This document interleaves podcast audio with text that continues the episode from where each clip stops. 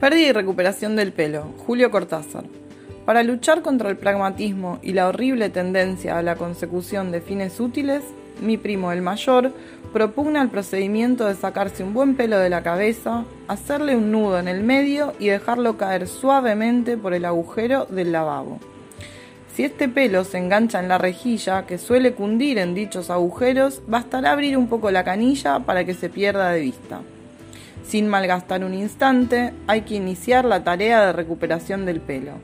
La primera operación se reduce a desmontar el sifón del lavabo para ver si el pelo se ha enganchado en alguna de las rigurosidades del caño.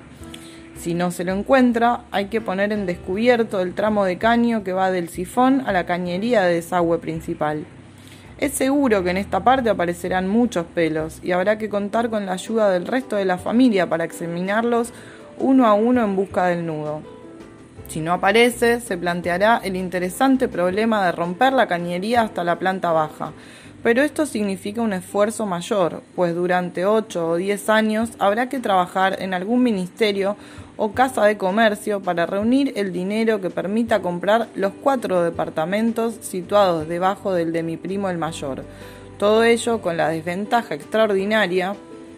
de que mientras se trabaja durante esos 8 o 10 años no se podrá evitar la penosa sensación de que el pelo ya no está en la cañería y que solo por una remota casualidad permanece enganchado en alguna saliente herrumbrada del caño.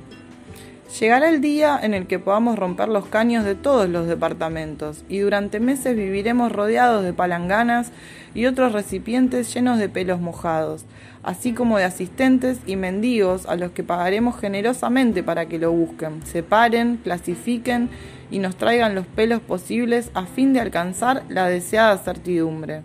Si el pelo no aparece, entraremos en una etapa mucho más vaga y complicada, porque el tramo siguiente nos lleva a las cloacas mayores de la ciudad. Luego de comprar un traje especial, emprenderemos a deslizarnos por las alcantarillas a altas horas de la noche, armados de una linterna poderosa y una máscara de oxígeno, y exploraremos las galerías menores y mayores, ayudados si es posible por individuos de Lampa, con quienes habremos trabado relación y a los que tendremos que dar gran parte del dinero que de día ganamos en un ministerio o casa de comercio. Con mucha frecuencia tendremos la impresión de haber llegado al término de la tarea, porque encontraremos o nos traerán pelos semejantes al que buscamos. Pero como no se sabe de ningún caso en que un pelo tenga un nudo en el medio, sin intervención de mano humana, acabaremos casi siempre por comprobar que el nudo en cuestión es un simple engrosamiento del calibre del pelo, aunque tampoco sabemos de ningún caso parecido o un depósito de algún silicato u óxido cualquiera producido por una larga permanencia contra una superficie húmeda. Es probable que avancemos así por diversos tramos de cañerías menores y mayores,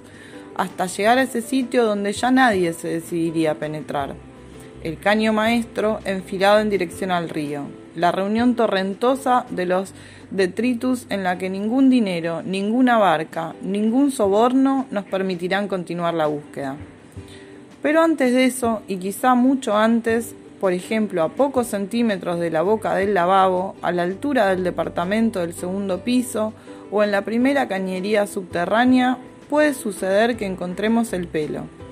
Basta pensar en la alegría que eso nos produciría, en el asombrado cálculo de los esfuerzos ahorrados por pura buena suerte para justificar, para escoger, para exigir prácticamente una tarea semejante, que todo maestro debería aconsejar a sus alumnos desde la más tierna infancia, en vez de secarles el alma con la regla de tres compuesta o las tristezas de cancha rayada.